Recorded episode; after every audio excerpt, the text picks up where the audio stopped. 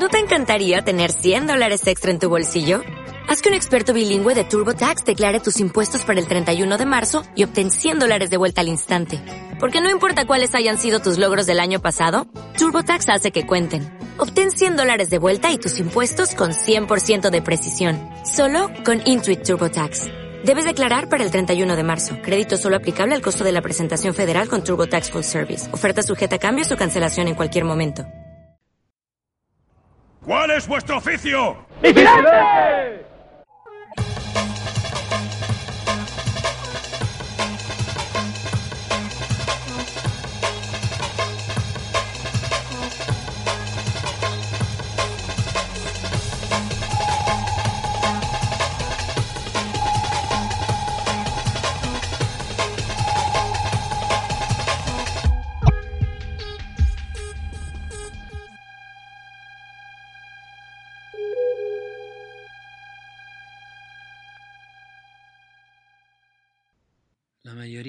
Es honrada, pero es carlista. Odian lo que se llama gobierno liberal, instituciones liberales y hombres liberales. Pero donde tú y otros extranjeros estáis más equivocados es al pensar que el pueblo español está esclavizado. No hay en Europa otro pueblo tan libre. Las instituciones municipales en España son republicanas.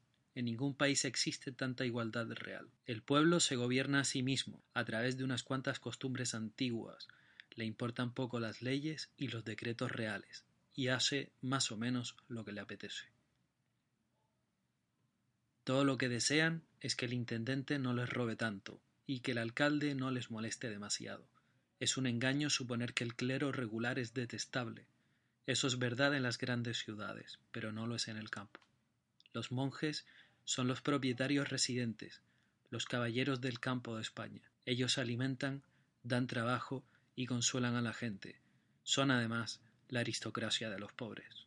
Quien habla así es el embajador británico en 1836, hace casi 200 años. El embajador británico está sacando de su error a quien le está leyendo y el embajador británico está desmintiendo la cantidad de leyendas negras, la cantidad de mentiras y la cantidad de falsedades que se han vertido sobre el tradicionalismo durante estos 200 años. Muy buenas, este es otro programa de disidencia.info, el número 19 ya. Tenemos con nosotros a un tradicionalista de toda la vida, el Ariki Mau. Muy buenas. Buenas tardes y nada, un placer estar aquí con vosotros hablando sobre este tema. Tenemos también a alguien que fue liberal, errar es humano y son pecados de juventud, y ha renegado. Muy buenas, Simonov. Buenas tardes, bien hallados. Y tenemos por último a alguien de los de siempre, que ni fue liberal, ni ahora es tradicionalista, pero también ha tenido su evolución. Muy buenas, Marco Aurelio. Buenas a todos. Cuando hablamos de tradicionalismo, evidentemente la palabra tradicionalismo nos remite a la palabra tradición. Y cuando decimos tradición, inmediatamente nos viene a la cabeza pues una costumbre de mucho tiempo, un ritual, una forma de ser y de hacer las cosas que se ha transmitido a lo largo de los siglos o las décadas. Pero cuando leemos tradición con mayúscula, estamos delante de algo no totalmente diferente, pero sí es otra cosa. La tradición con mayúscula es una herencia y es un todo para el que cree en ella y la pone en práctica. El Arigimau, ¿qué es la tradición con mayúscula? Hay autores que suelen eh, diferenciar entre tradición y tradicionalismo en sí y tienen motivos para hacerlo. La tradición, digamos que es un hecho puntual, ¿no? descontextualizado, o digamos que no, parte, no, no está incluido en una historia, ¿no? como puede estar el tradicionalismo. El tradicionalismo es todo un corpus que es coherente en sí mismo y que se manifiesta pues en, en unas tradiciones puntuales, pero las tradiciones son manifestaciones de algo que es mucho más profundo que ese, pues este, este corpus, ¿no? Y bueno, entonces, eh, mientras que la tradición puede ser un fetiche o algo que no tiene más valor en sí que pues, ejecutar una, una, determinada tradición, ¿no? Eh, como echar una cabra de un campanario, el, tradicionalismo mm, es algo mucho más profundo que, que, articula toda la vida, digamos, ¿no? Eh, una cosmovisión que va desde lo personal en cómo pues una, persona puede construirse, cómo tiene que articular su ética y cómo se puede hacer parte del mundo que le rodea, también cómo se articula la familia, cómo se articulan también pues, las relaciones sociales más allá de la familia, pues cómo se articula la comunidad y también más allá de la comunidad, incluso cómo se articula la monarquía en sí. Es decir, de, es cómo se articula el poder político que, al fin y al cabo pues está, está por encima de todas estas pequeñas sociedades atómicas que, he ido diciendo. ¿no? Entonces, eh, abarca todo ello y abarca en el sentido de que es capaz de dar respuestas a problemas que, se plantean en su seno, ¿no? Pues eh, los conflictos sociales que puede haber, las disputas, eh, en fin, las relaciones sociales, eh, en fin, es, es, muy amplio, ¿no? Y, bueno, pues eh, cómo se articulan las leyes, cómo tiene que ejercer eh, la monarquía el poder sobre, digamos, los ducados o, los territorios forales, etcétera. Y bueno, sería eso, sería una, una forma de una cosmovisión de articular todo este mundo, en este caso España, que que sería rescatar o, es una forma que ya ha existido, una forma que ha existido y que se ha ido, ha ido evolucionando, que ha ido puliéndose y ha, ido dando pues un, constructo cada vez más eh, mejorado, digamos, y que sería remitirnos un poco a, a cosas que ya se lograron. Tú tienes un concepto bastante interesante que es el de la hidalguía pero no la hidalguía simplemente como una persona, pues como Don Quijote, que no paga impuestos y que vive de las rentas, sino algo muy diferente. Cuéntanos un poco de eso. Eh, sí, es, es un concepto realmente interesantísimo el de la hidalguía. Yo creo que, por ejemplo, si los americanos lo hubieran descubierto, lo hubieran eh, articulado, pues, en fin, se llamarían hidalgos y estarían orgullosísimos de ser hombres libres, ¿no? Que es Hidalgo es un hombre libre ante todo, ¿no?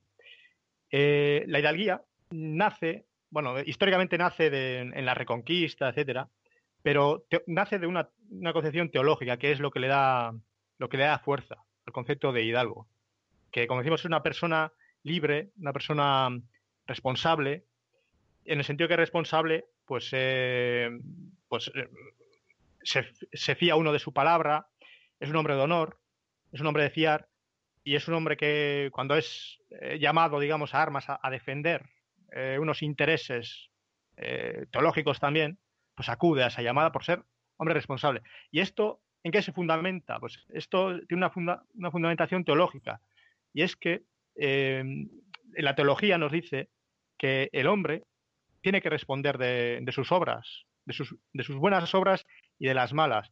Y con ello solo se perjudica así o se beneficia a sí mismo. Ese es el, juicio final, digamos. Entonces, una vez que hemos absorbido este, este conocimiento, eh, entendemos que una persona e, es, libre y es responsable de eso, porque tiene el, mayor, el mayor, em, mayor juicio lo va, lo va a tener que soportar. Entonces, no es como nos quieren hacer ver ahora ¿no? en el Estado moderno, que el hombre es un, un lacayo, un, ser incapaz, que no es capaz de, mm, de gobernar nada, ni su vida, ni, sus comunidades, ni nada, de forma que tiene que estar un, un burócrata o un elegido por no se sabe qué para gobernar su vida de una forma bestial, ¿no?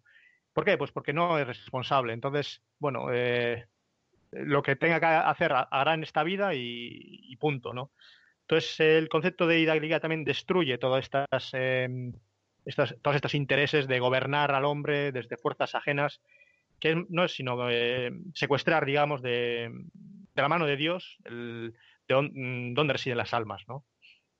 Y responder con su propia alma ante pues, de, sus, de sus obras. Bueno, esto sería un poco el tema de la guía.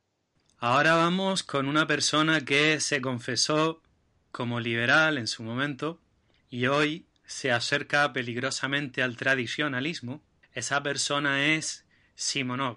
Cuéntanos un poco esta evolución, el por qué, el cuándo y si se debió a una caída del caballo camino de Damasco o es algo que ya estaba un poco ahí, porque creo que muchos que nos hemos considerado libertarios o que incluso nos seguimos considerando ácratas, yo me lo considero, aunque sea pragmático, siempre hemos tenido un poco lo que sería una cierta reticencia a aceptar todo el paquete ideológico del libertarismo o del liberalismo. Siempre pensábamos tiene que haber una dimensión no material de esto.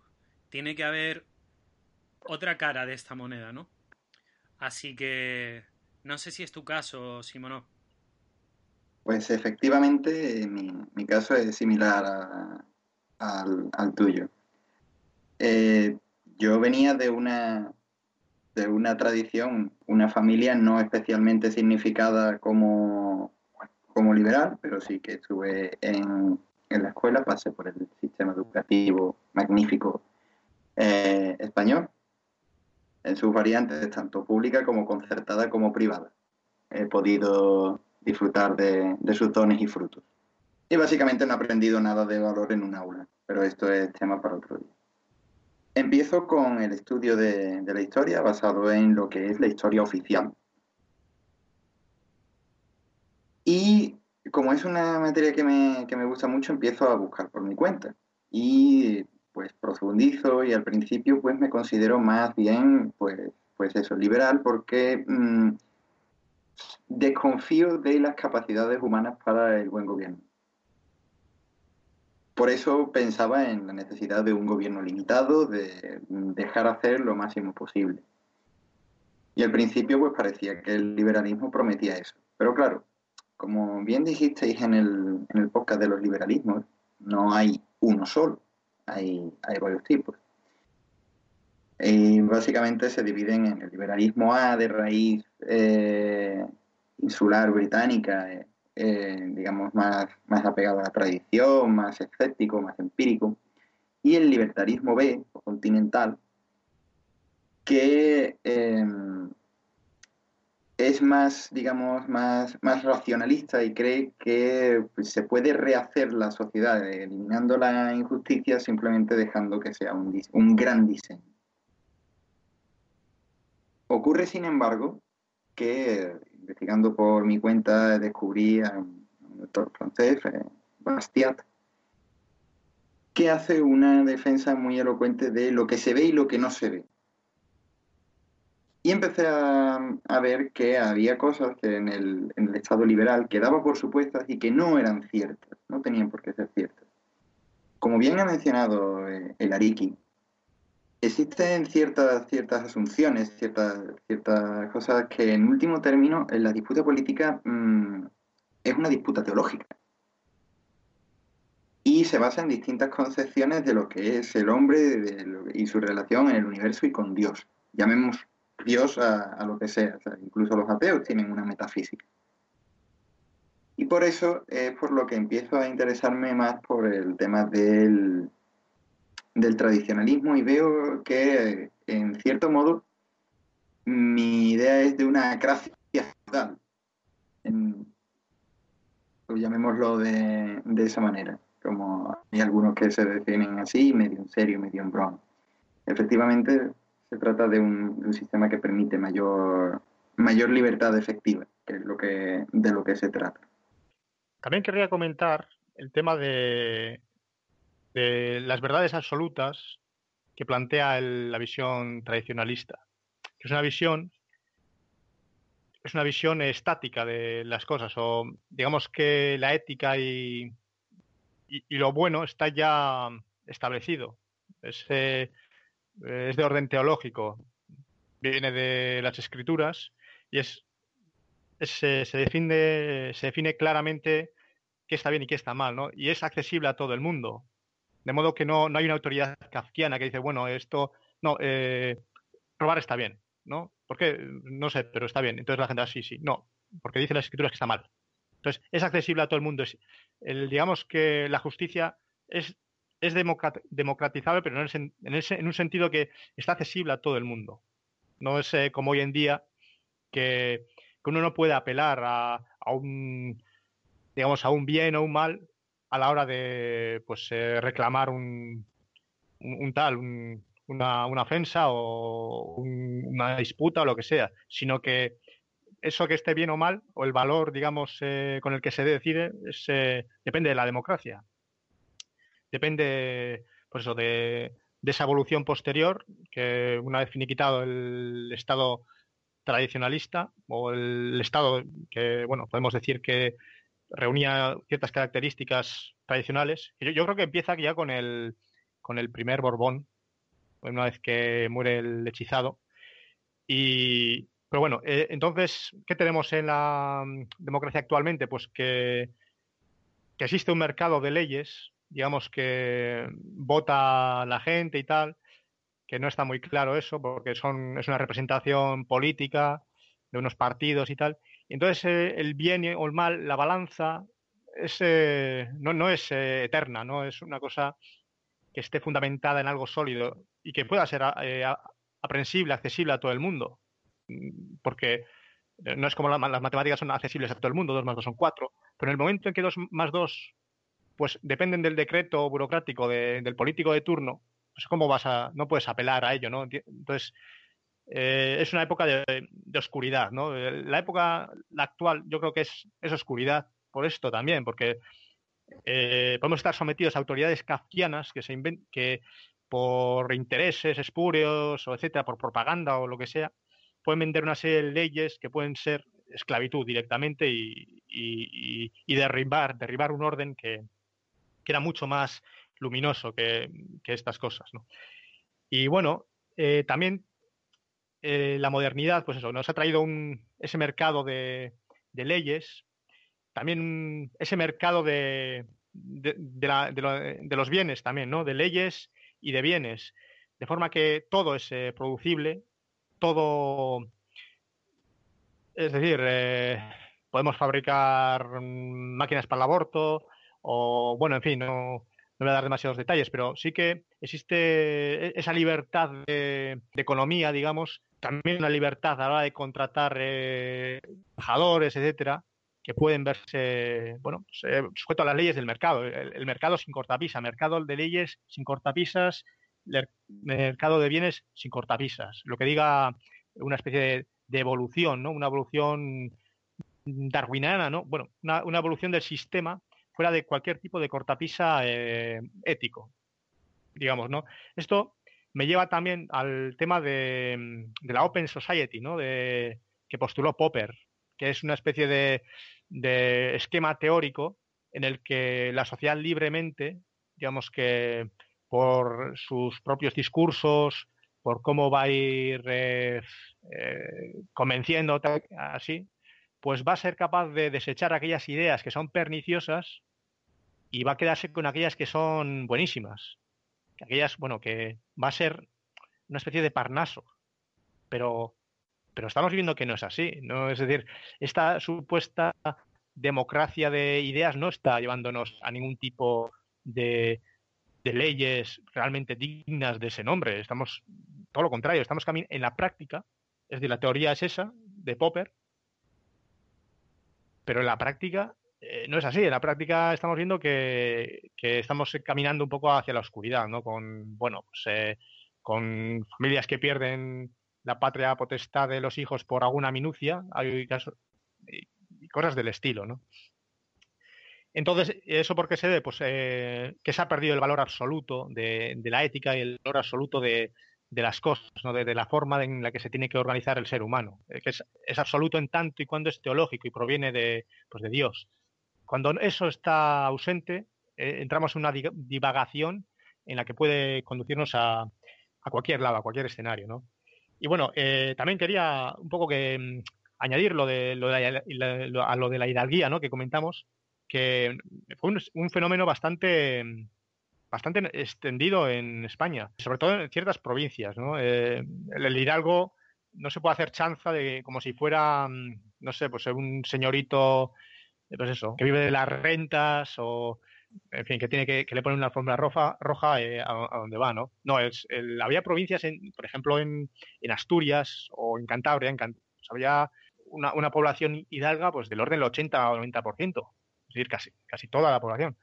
En, en las provincias eh, vascas, pues había también, eh, había, había muchas más también, había pues, una, una hidalguía territorial, digamos, universal y, se articulaban perfectamente. Eran sociedades que, siendo casi todos hidalgos, es decir, teniendo unos privilegios, pero no, unos privilegios nobles, sino un reconocimiento de persona, ¿no? Es decir, el no ser pechero, el no, el no ser extorsionado o tal por, las clases eh, más dominantes, digamos, ¿no? de la sociedad sino que tenían la dignidad de que nadie, pues no, no podían, eh, no se les podía poner impuestos gravosos, eh, no se podía eh, violar su hacienda, es decir, pues eso, entrar en su casa, cosas así, ¿no? Y, bueno, que eso funcionaron perfectamente.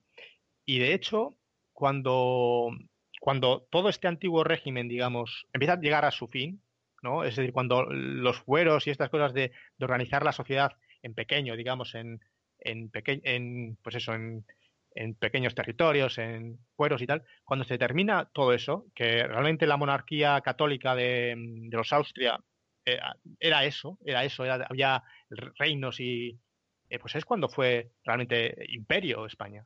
Luego ya con cuando se intenta dar poder, centralizar el poder, es cuando todo eso mm, empieza a decaer. Es decir, es, como para, es paradójico, ¿no? Cuando, cuando España no quiso ser imperio, digamos, o no, pues lo fue. Y cuando, cuando quiso tener, bueno, aquí vamos a hacer, vamos a deshacer y tal, pues es cuando perdió todo. Bueno, pues era la reflexión. Muy interesante reflexión porque me trae a, la mente el hecho de que cuando, cuando, cuando uno quita a Dios de, su pensamiento, tiende a ponerse uno mismo a ocupar ese hueco. Es un, es un hueco que los, vacíos ideológicos y los vacíos de poder se ocupan. Y el poder que tiene la religión abrahámica, la religión, sobre todo la cristiana, en especial la católica, por dividir el poder temporal del espiritual, es el hecho no de que recordarte de que existe un Dios, sino decirte, tú no eres Dios. Ese es el valor fundamental que, tiene. Y recordar al, ser humano que es, que sigue siendo una criatura. No es, no es Dios, no es eh, eh, poder absoluto. Esa concepción informa da, da sentido a, a todo lo que era la, ley del antiguo régimen. Y es algo que yo considero positivo porque eh, el ser humano es un monocalvo con muchas pretensiones. Por otro lado, eh, la hidalguía es una manifestación particular de la, de la naturaleza de, de la nación española de un fenómeno que es eh, simplemente el ser, el ser, un, ser un, hombre libre, un ser humano libre. Y es interesante traerlo porque eh, estamos hablando de una concepción política que viene de lo religioso y el poder siempre tiene que estar subordinado a ideas de justicia, verdad y bien. No es una dinámica, no se tiene el poder porque sí, para tenerlo y para y para hacer lo que nos dé la gana, sino que al contrario, se concibe como una responsabilidad. El tema de las sociedades abiertas también merece un buen comentario, porque Popper cuando lo formula lo hace para permitir que haya libre discusión de verdades que puedan ser incómodas para el poder establecido, por ejemplo, como las que estamos diciendo nosotros ahora. Este podcast habla de que la concepción, digamos, liberal del poder no solamente es que no sea la única, sino que además, como ha mencionado eh, Ariki, es tenebrosa, es, negra, es, algo, es algo que no es positivo.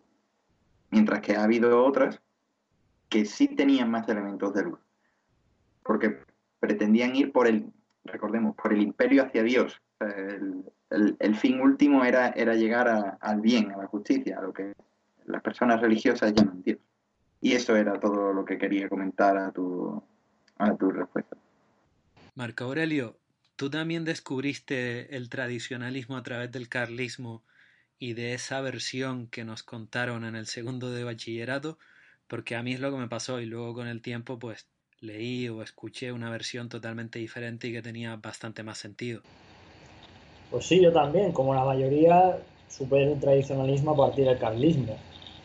Es que en el libro de historia de segundo de bachiller uno de los temas estaba dedicado a las guerras carlistas.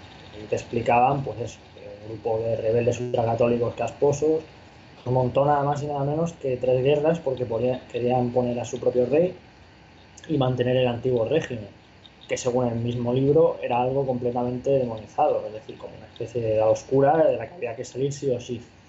Esto y el hecho de que junto al texto te pusieran caricaturas propagandísticas liberales de la época, en la que aparecían CG juntos con Boina al lado, de curas decrépitos, pues una imagen muy decadente hacía que se te quitase la ganas de saber mucho más.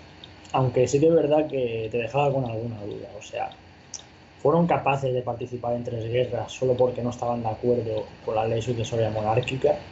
O sea, si iban a pasar 100 años así y además para defender un sistema en una época oscura, la verdad es que no tenía mucho sentido.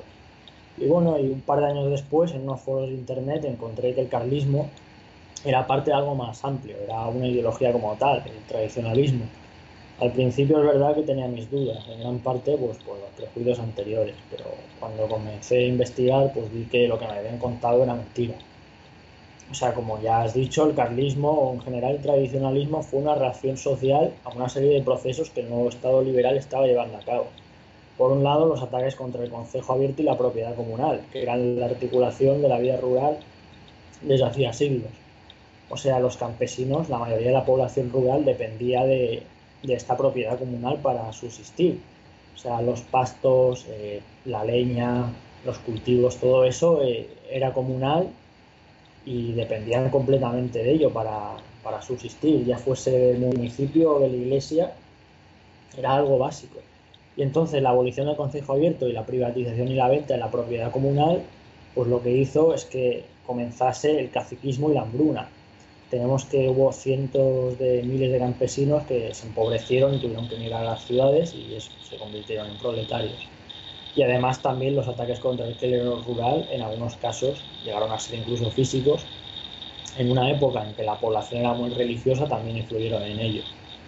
Luego vemos también que se trata de, una reacción ideológica en contra de unos nuevos ideales antitradicionales, los surgidos de la Revolución Francesa, como el igualitarismo, el lecismo o el liberalismo general. Ahora me parece que quiere replicar el Ariki Mao, pero Además de su réplica, le voy a proponer que defina las siguientes cuatro palabras. Dios, patria, fueros y rey. Adelante, Enrique Mau. Pues sí, eh, cuenta una cosa muy, muy importante Simonov, que es el tema de pues eh, ese endiosamiento así que, que, puede tener ciertos individuos, ¿no? Sobre todo cuando están, cuando la persona está desvinculada, digamos, de, de una de esta cosmovisión eh, cristiana, digamos, ¿no? De esta cosmovisión del bien y, y, de que por mucho poder que tengas en este mundo vas a tener que rendir cuentas en el siguiente y que lo mejor es irse, digamos, pues con la conciencia limpia. Cuando todo esto se destruye, pues eh, entonces ante quién responden los confundidos, digamos. ¿Qué van a hacer de sus vidas? Y es algo eh, pernicioso, ¿no? Es en este tiempo que corre, en esto, en estos, en esta época moderna, ¿no? Que, que muchos, incluso, es decir, que el poder se ha desacralizado también, el, poder no se ejerce ya de acuerdo a una, a una cosmovisión del bien o autocrática, ¿no? No se, se hace, sí, aún no se lo harán, pero en general no necesariamente lo tienen que hacer y pueden eh, empezar a, jugar con otros conceptos. ¿no? Eso es eh, una, un, aporte muy, muy importante que ha hecho Simonov. Luego, el, el, bueno, la pregunta que me has hecho, el Dios, patria, fueros y rey. Pues bueno, ese es el lema, cuatrilema de carlismo. Que es, el carlismo ha sido lo que ha recogido, digamos, eh, se ha materializado ¿no? como esa corriente reaccionaria a, lo que ha traído eh, la modernidad, ¿eh? la desacralización, el, el, que el ser humano, ¿no? el, español se convierta en, un, en una especie de, de, pues de, ganado, ¿no? de ganado de, del, que, del que gobierna en su momento. Eh, desde que se instaura la, la, la modernidad, pues el, número de hidalgos cae, por ejemplo, hasta que en la constitución de Cádiz pues ya no existen. Es decir, vemos también que había que grabar a todos con impuestos y había que hacerlo y punto. Entonces, em, vemos que pues eso, la forma en la que tienen de contestar eh, estas realidades pues se articula en el carlismo al final. Es el, bueno, eso, el problema dinástico que hubo y tal. Pero es, eh, pero es, una manifestación ¿eh? de, algo que es mucho más profundo y que seguramente pues, abarque mucho más que simplemente unas aspiraciones sucesorias, que lo es. Bueno, pues, ¿qué significa el cuatrilema? Pues Dios ante todo, que es el es lo que ordena el, mundo, es a lo que hay que a lo que tenemos que ceñirnos, es eh, la fuente de todo bien, la fuente de toda ordenación, la fuente de, toda acción, digamos, ¿no? Es, es, el fundamento total, es van en orden, ¿no? Luego eh, patria, ¿no? Como el espacio en el que como comunidad, ¿no? Como, como individuos españoles, pues nos tenemos que nos relacionamos, en fin, entre un mundo que es eh, otro elemento, ¿no? Los franceses tienen su, su, patria, los italianos tienen la suya. Entonces, eh, nosotros como españoles que compartimos una cosmovisión eh, pues, propia, pues tenemos, mm, defendemos este, este ecosistema, ¿no? Que es la patria. Ecosistema donde nosotros nos, nos movemos, como, pues como los peces se mueven en el agua, ¿no? Como los japoneses pues tienen su tradicionalismo eh, pues, eh, bueno, el que sea, ¿no? El feudal o el sintoísta y tal. Nosotros tenemos este. Entonces, eh, una vez que tenemos dónde está la norma básica y cuáles son nuestros fundamentos, pues el siguiente es, la patria, la constitución de, nuestro espacio público, ¿no? Luego, los fueros. Los fueros, pues, yo, más que nada, pues, como, como, como reivindicación de una autoridad que no es central, sino que entender que el propio individuo con, sus comunidades constitucionarias, etcétera, pues puede tener autoridad local, digamos, ¿no?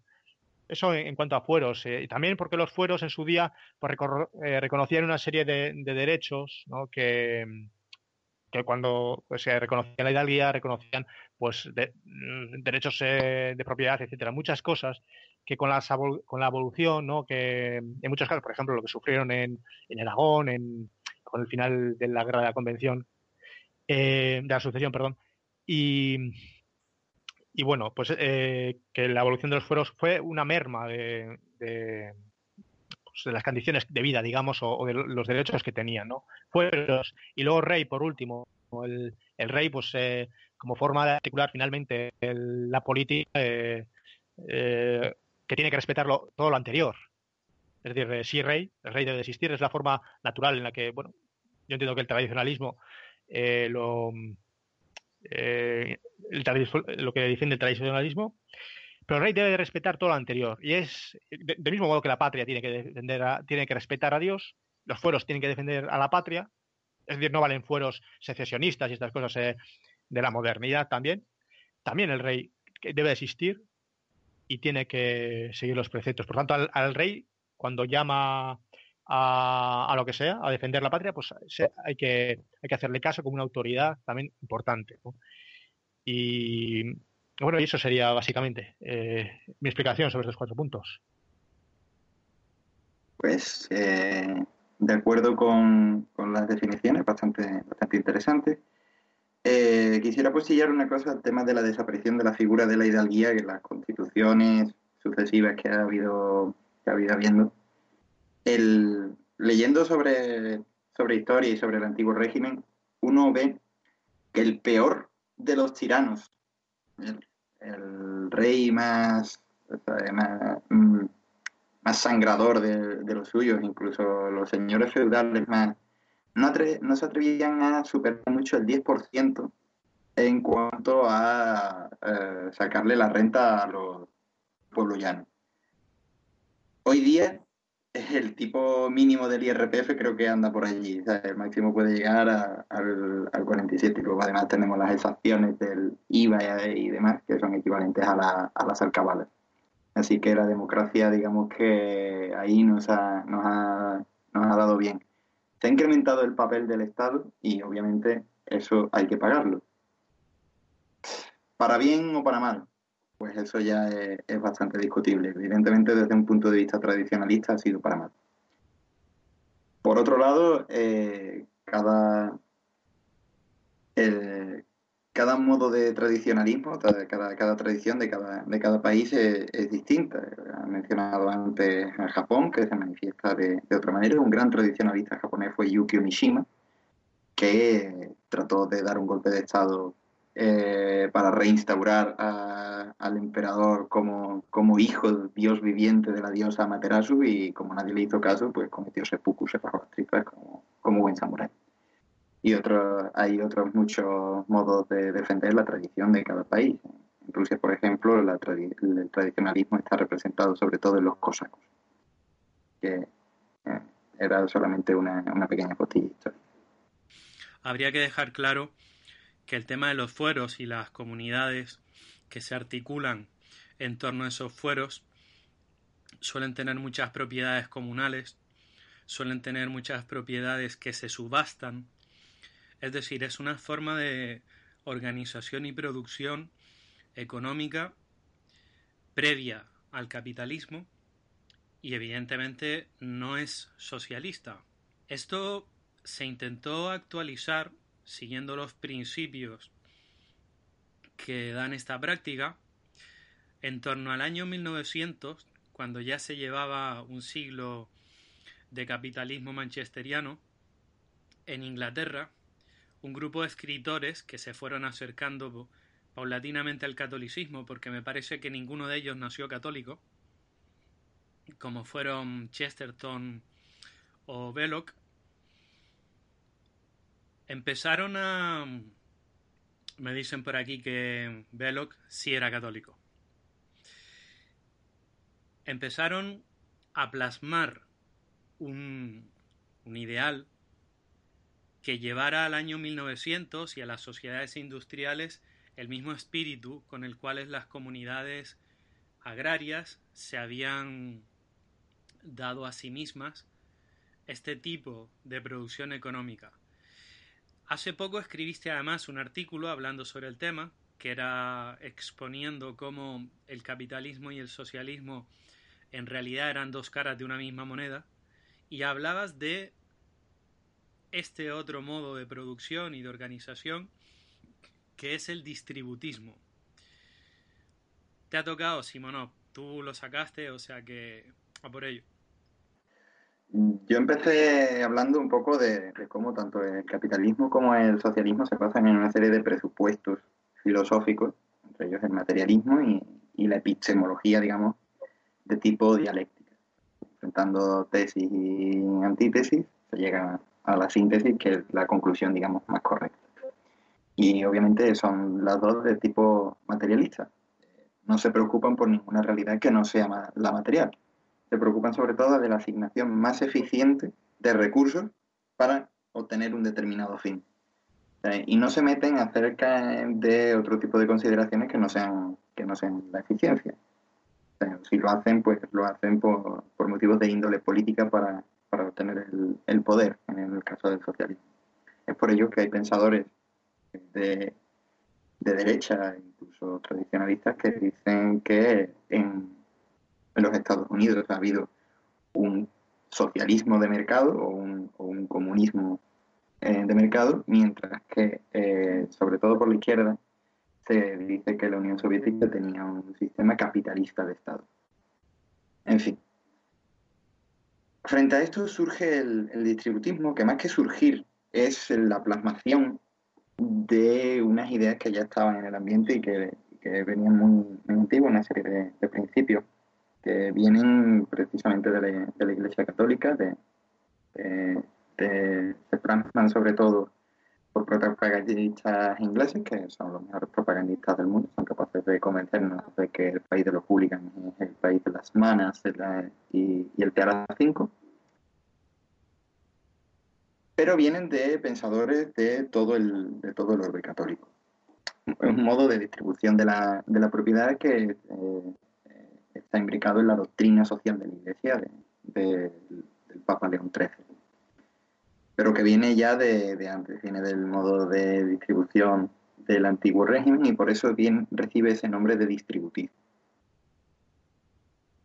Los principios son, primero, del, respeto a la propiedad privada, tanto de bienes de consumo como de medios de producción, pero no del modo del gran capital. Eh, digamos que se basaban en la idea de comunidades de, artesanos eh, organizadas entre sí de modo lo más local posible. Eh, esto se debe a que normalmente las comunidades suelen hacerse entre la gente que se ve día a día, se ve cara a cara y los conflictos dentro de esas comunidades pues se suelen resolver y si no pues se va a una instancia inmediatamente superior. Porque otro principio fundamental del distributismo, tanto en lo social como en lo económico, es no hacer que una instancia muy superior, muy lejana, tenga que resolver los problemas que sean de índole más local. Es decir, yo tengo un problema con mi vecino, tratar de no ir directamente al Estado, sino tratar de resolverlo dentro de mi calle. Que no se puede, pues subimos una instancia al ayuntamiento, etcétera, etcétera. Y por eso es por lo que recibe, entre otras cosas, este nombre de distributismo. También trata de evitar el, tema de la tragedia de los comunes que, hablaremos ya más, detenidamente y por eso es por lo que surge este, este medio de, producción. Sobre el distributismo a veces se arrojan ciertas sombras, que es cómo se puede evitar que se den las grandes concentraciones industriales y empresariales, pero lo que se olvidan esas preguntas o esos interrogantes es decir cómo se lograron. Hay un libro muy interesante de un anarquista mutualista americano que es Kevin Carson y se llama El puño de hierro tras la mano invisible. Y es que, claro, parece como si los grandes... No voy a hablar de monopolios porque tampoco. Luego al final nunca existe un monopolio que dure 100 años, a menos que el Estado lo garantice. Incluso así podría fallar. Ese tipo de grandísimas empresas se lograron gracias a la acción estatal, nunca se formaron espontáneamente. Por ejemplo, en España tuvimos las desamortizaciones, que fue un robo colectivo a, a toda la gente, a las propiedades comunales y todo esto está inserto dentro del marco histórico de las guerras de los carlistas contra el resto. En el Reino Unido también está estudiado, a principios del siglo XIX, los grandes terratenientes se dedicaron a vallar campos, a destruir caminos eh, comunales, a destruir pastos, a destruir concesiones, y lo que hicieron fue proletarizar al campesino, al yeoman, que es el equivalente al hidalgo inglés, el hombre libre, con derecho a llevar armas, que fue también el hombre que le dio a Inglaterra la primacía durante bastante tiempo en los campos de batalla de Europa, primacía que heredó España, curiosamente después, y al olvidarse de esto, como digo, de cómo surgieron, entonces eso es una irresponsabilidad y sobre todo es una falta de honestidad intelectual muy grande, porque vemos que para lograr grandísimos cárteles industriales o empresariales o hoy en día de economía financiera, hace falta siempre un Estado detrás que lo garantice, que elimine la competencia y que impida, erigiendo unas barreras de entrada, que alguien más se meta en el mismo en el mismo ring a pelear, ¿no? Entonces, creo que mm, esta es una de las cosas por las que casi todos nos damos cuenta de, bueno, hay que ser un poco más honesto conmigo mismo. Aunque yo quiera ser libertario, liberal o lo que sea, hay que saber de dónde venimos. Entonces, ahí está otra de las cosas. Lo que ustedes llaman modernidad o lo que se llamó liberalismo o como se quiera denominar, que son simplemente etiquetas para un, una pretensión lograda de dar un vuelco social y de tomar el poder por una clase determinada, Recuerdo que a mí me pasaba cuando te tocaba mm, ver en el tema del arte, la literatura, todo lo que fueron las vanguardias, ¿no? Es entrar a un museo de arte moderno y que instintivamente te repela y pienses que es esta puta mierda. Porque es así. Siempre digo que si lo tienes que explicar, no es arte. Es así de simple. Y en su momento, esto fue la primera vanguardia. Antes de las vanguardias artísticas vino la vanguardia política. Las religiones dejaron de tener la misma influencia y entonces por el hueco que fueron dejando se coló todo el tema de las ideologías, ¿no? Y a cada cual casi que ha sido peor.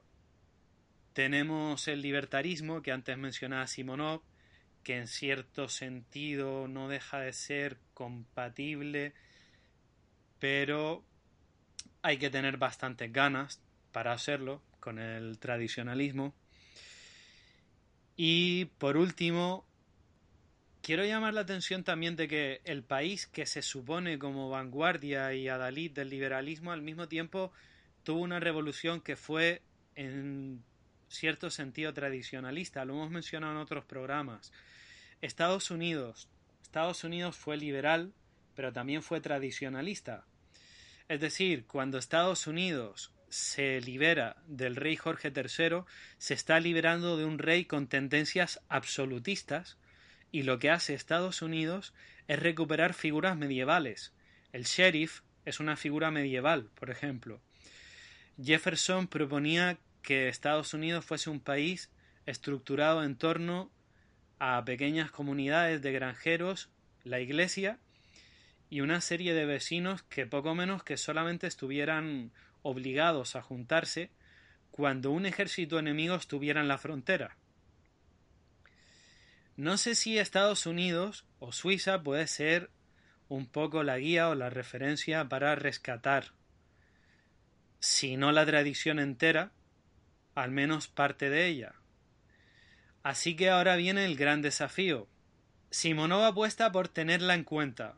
El Arikimau entiendo que ponerla en vigor otra vez.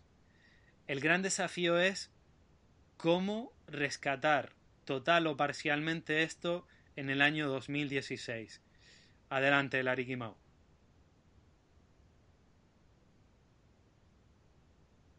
Bueno, eh, pues una pregunta de estrategia, ¿no?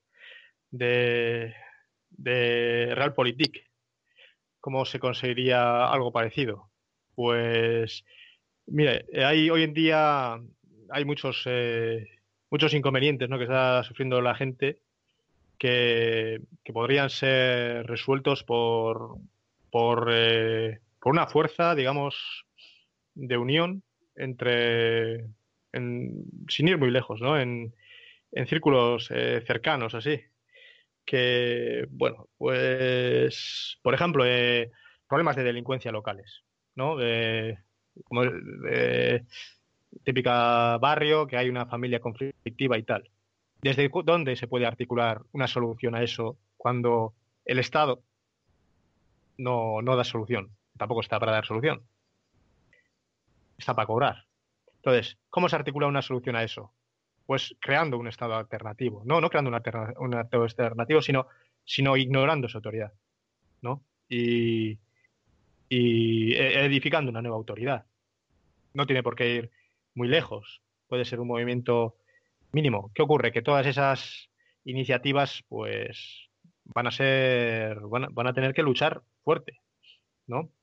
Muy fuerte. Y es una reclamación de simplemente la libertad eh, eh, personal, el, la responsabilidad personal de poder eh, discernir qué está bien, qué está mal y, actuar en consecuencia, sin necesidad, sin necesidad de, que alguien no te dé esa autoridad, sino que por, por, la, por la mera circunstancia, que eso se nos está negando. ¿Por qué? Porque, pues porque el ciudadano es tratado como un ganado que no es, que no es capaz de nada, ¿no? Muchas, en, muchas cosas, ¿no? Es decir, retirada de custodias, en, en fin, en, bueno, eh, la, lista es, es, eh, es, grande, ¿no? De numerosas personas que, que viven digamos, eh,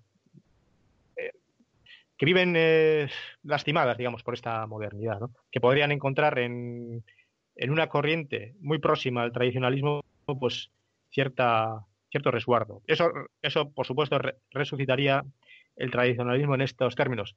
¿Por qué hablo así y no hablo de, pues, eh, unas campañas de radio y tal? Bueno, porque no, no es ese el asunto, ¿no? Porque no llegará a ningún lado. ¿Por qué? Porque no es rentable. Esto no es rentable. Vender democracia es rentable, porque en democracia uno puede, puede venir el IBEX, compra un candidato y pues es diferente. Entonces eh, no es rentable, esto no, no, es de radio, esto es algo próximo, tiene que ser una solución de cosas de, del día a día, ¿no? de, de barrios eso, degenerados en la delincuencia, en donde no hay solución ya que te pueda brindar el Estado, pues la solución debe de ir a esos, eh, a esos lugares a articular un todo, articular un todo ya eh, que dé respuesta, ¿no? una cosmovisión, una tradición eh, naciente, digamos.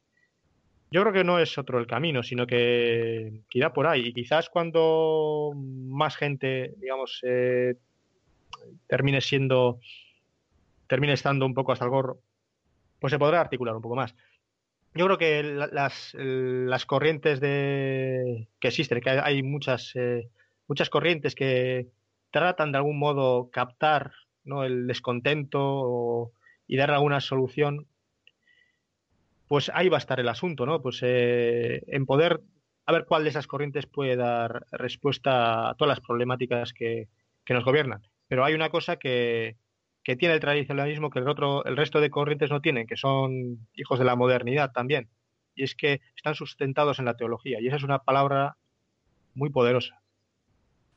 Y ahora voy a hacer una pregunta un poco incómoda porque estás proponiendo una solución o el inicio de una solución metapolítica más allá de la política, o al menos que no esté basado en partidos, en presentarse a unas elecciones. La Iglesia Católica hoy día es sostén o podría ser sostén de algo así, o más bien se les tendría en contra.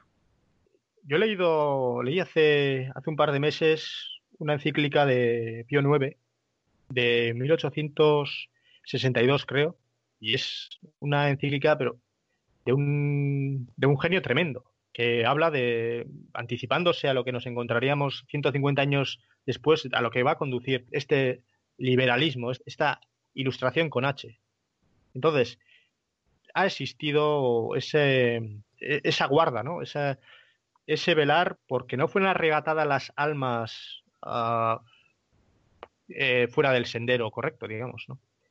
¿Qué sucede hoy en día? Pues hoy en día no está presentando la batalla la Iglesia, al menos en España, como debería de presentarla. Y bueno, los templos están ahí. Entonces, eh, todo está ahí. Lo que hoy es eh, viento desfavorable, mañana es a favor. Entonces, yo animaría a, animaría que se volviera a, a sabios que hubo en la Iglesia y que se les tomara en valor y no se no se fuera preso de la modernidad o de este también de este mercado de las almas, ¿no? Que hay un mercado de las almas también. Ahora parece ser que hace falta acercarse al, al a las almas con una especie de mercadotecnia eh, de acorde a cómo se venden en otras doctrinas, cómo venden en, la televisión o en, en, radio, en la radio, en lo que sea. Y eso no es, no es así. No, es, a mí me parece un, punto de vista mercantilista que, que cercena el carácter objetivo y, y fundamental de, de, toda la doctrina teológica, ¿no? Que es también, es, digamos, que se ha, producido incluso una ruptura a la modernidad de la propia Iglesia. Entonces eh, sí que debería de quizás replantearse el, el, tradicionalismo, es decir, las verdades son inmutables, se conocían, no están sujetas al devenir eh, moderno de las cosas. Y si hace eso, si hace eso de, pues entonces estará a favor, sin ninguna duda. Imagínate que alguien, quien sea, dice, soy católico, soy español, ¿por dónde empiezo? Has hablado de tomar en valor de nuevo a ciertos pensadores o a ciertos papas, pero sería, por ejemplo, un buen paso el buscar una iglesia, iglesia como edificio, es decir, una parroquia en la que hoy día se estuviera celebrando la misa según el rito tridentino, que las hay, por lo visto en Europa cada vez va más. Entiendo que una parroquia así tendrá en un principio una mentalidad más tradicional, más receptiva a actividades o a crear grupos o a lo que sea que vayan en el sentido de lo que estás apuntando. ¿Puede ser ese uno de los pasos?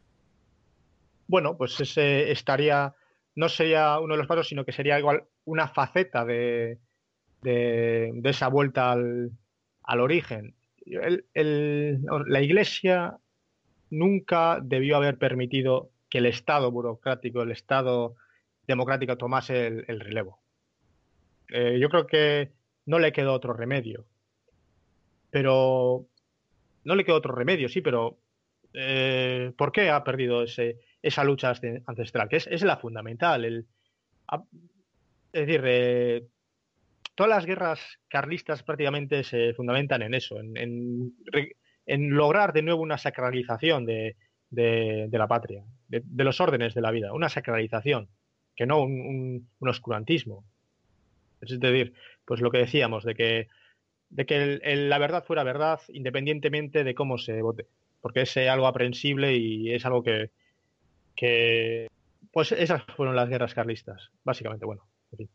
¿Y qué ha pasado? Que, la Iglesia ha dado esa guerra por terminada, no ha sido como la izquierda comunista, que ha perdido guerras, pero no obstante sigue dando batalla, sigue, eh, sigue apostando por una visión que incluso en la derrota eh, siguen permaneciendo, persistiendo en esa consecución, que es eh, la dictadura del proletariado o, el establecimiento de la igualdad de clases, etc llamemos, llamemos como, queramos a ese serrín.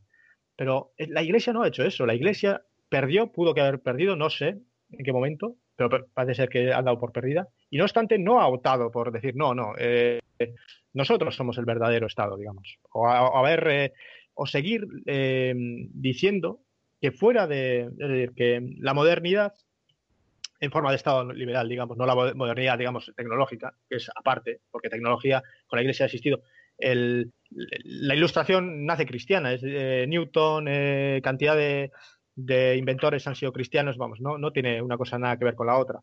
Pero, pero sí que, bueno, pues eso, plantar esa batalla, plantar esa batalla y seguir, y, bueno, y decir a la gente, decirles que, bueno, que tiene que ser superado esto, que tienen un enemigo y que ellos son, digamos, el respaldo para luchar contra él. Eso estaría muy bien. Sería el, comienzo, quizás. Ese sí que sería un buen comienzo. Pero habría que ver ya posicionarse al, gran clero y tal. Y bueno, eso está, está por ver. Vamos a lanzarle la misma pregunta a Simonov. Estamos en el año 2016, los desafíos son quizá con el mismo fondo, pero tienen formas diferentes. ¿Cómo rescatamos total o parcialmente este mundo que está en libros, que está en la historia, que está en ejemplos de nuestros antepasados.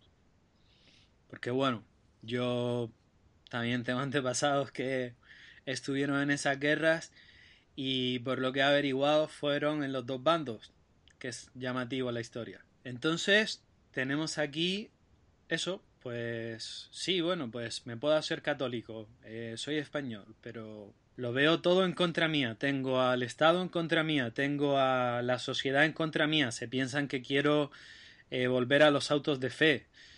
Tengo a la Iglesia en contra mía.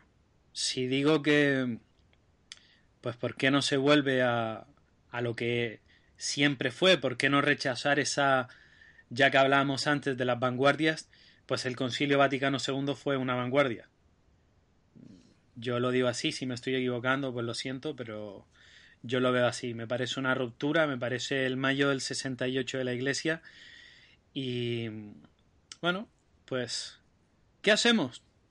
¿Qué podemos hacer? Aparte de leer mucho, de discutir, de grabar programas, ¿cómo transformamos esto en práctica?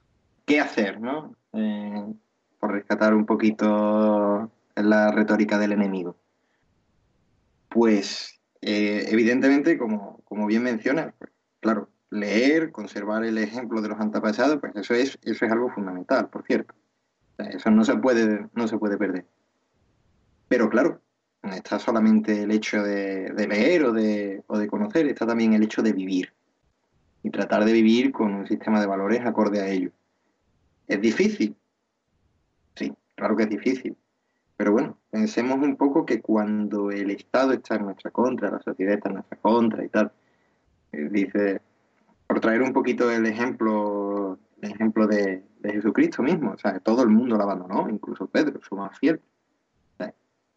¿Significa eso que Jesucristo estaba equivocado?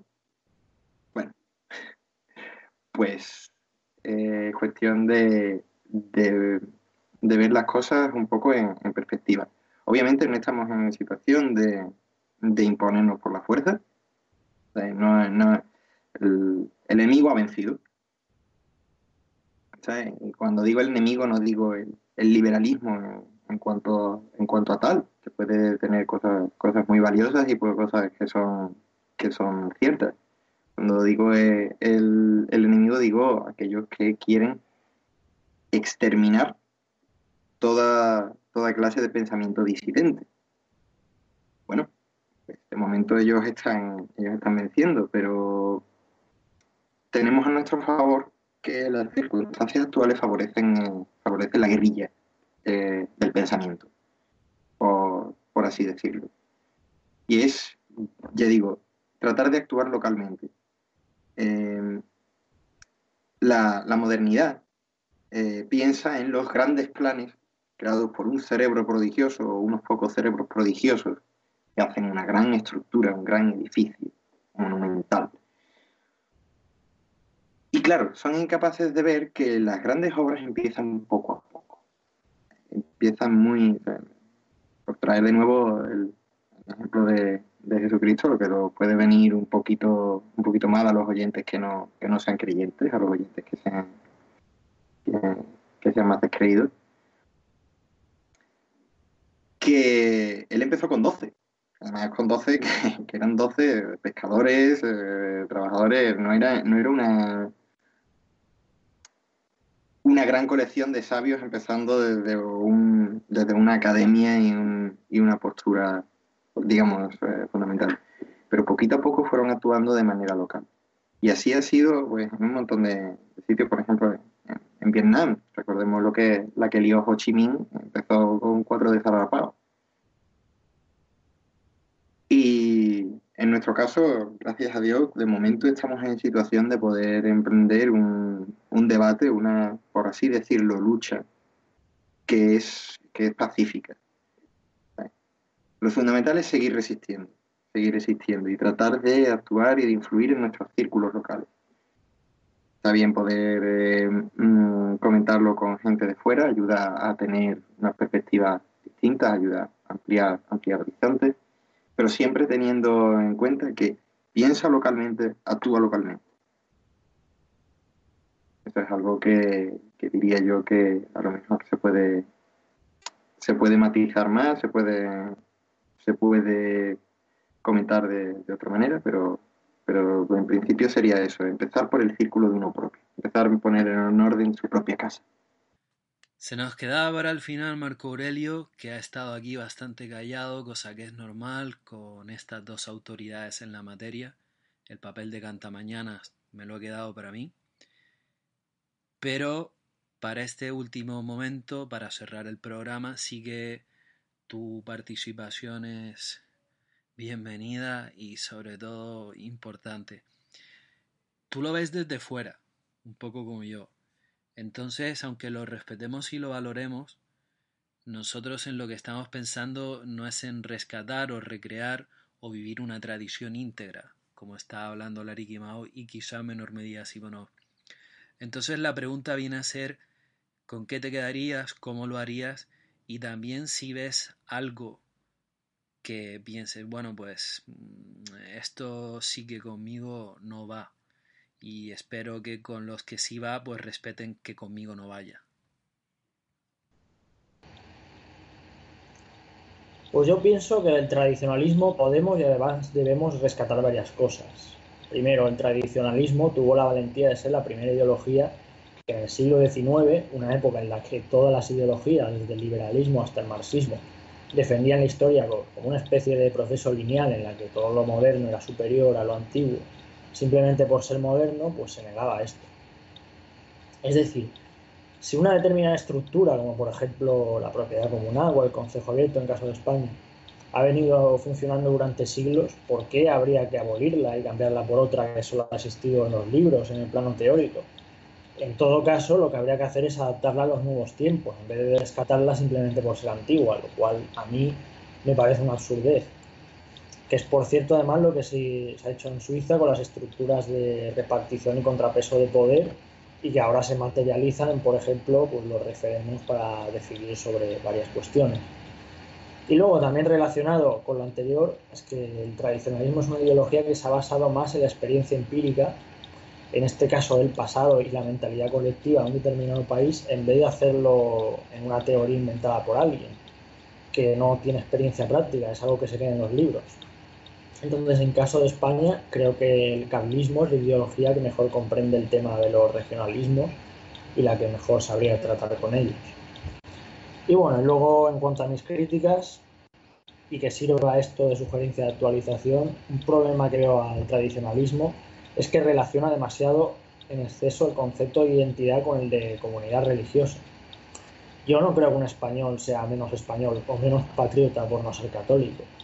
Y a su vez tampoco creo que un español tenga mucha relación con un, por ejemplo, un negro caribeño o un ecuatoriano por compartir idioma y religión. Yo entiendo que el tradicionalismo nació en una época pues, en la que la inmigración en Europa no existía, ni mucho menos existía el proceso de sustitución étnica que se está dando, y no sé para pensar sobre esto, pero los, los actuales tradicionalistas saben, y si no deberían saber la época en la que vivimos y cambiar su opinión al respecto. Yo creo que la religión cristiana es algo importante a la hora de determinar la identidad, pero no se puede dar toda la importancia a ello a la vez que se olvida la de la sangre o la afinidad cultural. Quizá este programa genere otros programas. Ya veremos qué tal lo acoge la gente porque todo el mundo está deseando que le refuercen lo que ya trae de serie. Pues el fascista quiere que le den la razón, el libertario quiere que le den la razón, tradicionalistas, pues es algo muy minoritario. Parece que mm, se va a seguir viendo como algo de, del pasado, como si alguien queriese darle la vuelta al reloj y ponernos otra vez, eh, eso, en el año 1800. Y no es el caso. Yo creo que este programa va a servir para demostrar que efectivamente no, no se trata de eso, que es otra cosa y que somos todos gente que lo veamos con mayor o menor aprecio, nos metamos desde dentro, lo veamos desde fuera con simpatía. Todos vivimos en el 2016, nuestros desafíos son los del 2016 y la forma de afrontar las cosas es la del 2016. No podemos vivir en otra época y yo creo que incluso aunque reneguemos de errores del pasado, tampoco querríamos vivir en otra época, porque nos ha traído ciertos avances a lo que, bueno, pues no, vamos a renunciar hoy día. Se trataría precisamente de decir, nos vamos a quedar con lo bueno y vamos a desechar lo malo, que es lo que hemos hablado siempre. Ver lo bueno que tiene cada cosa. La modernidad, aunque ahora mismo nos esté perjudicando seriamente, también ha tenido cosas buenas. Eso daría para otro programa. ¿Qué es lo bueno que ha pasado desde 1789? Lo vamos a dejar aquí decir lo de siempre, tenemos un blog disidencia.info, ahí salen artículos, pues esta semana tenemos unos cuantos nuevos de Simonov que se ha estrenado como articulista, en el que se ha hablado del distributismo, que es una economía perfectamente, un planteamiento económico perfectamente coherente desde la óptica tradicionalista, tenemos un foro que es foro.disidencia.info y por supuesto estamos en Twitter, Disidencia Info, estamos en Facebook también, así que nos pueden encontrar durante la semana en muchos sitios. y nos pueden hacer llegar cualquier cosa, porque es la forma que tienen los que nos están oyendo de participar. El Ariki Mau, muchísimas gracias por estar aquí, hasta la próxima. Nada, un placer y encantado de, de estar aquí. Simonov, tu primer programa, que no sea el último. Muchas gracias por estar aquí. Pero muchas gracias por la invitación. Marco Aurelio se ha tenido que ir sin poder despedirse, así que amigos, hasta la próxima.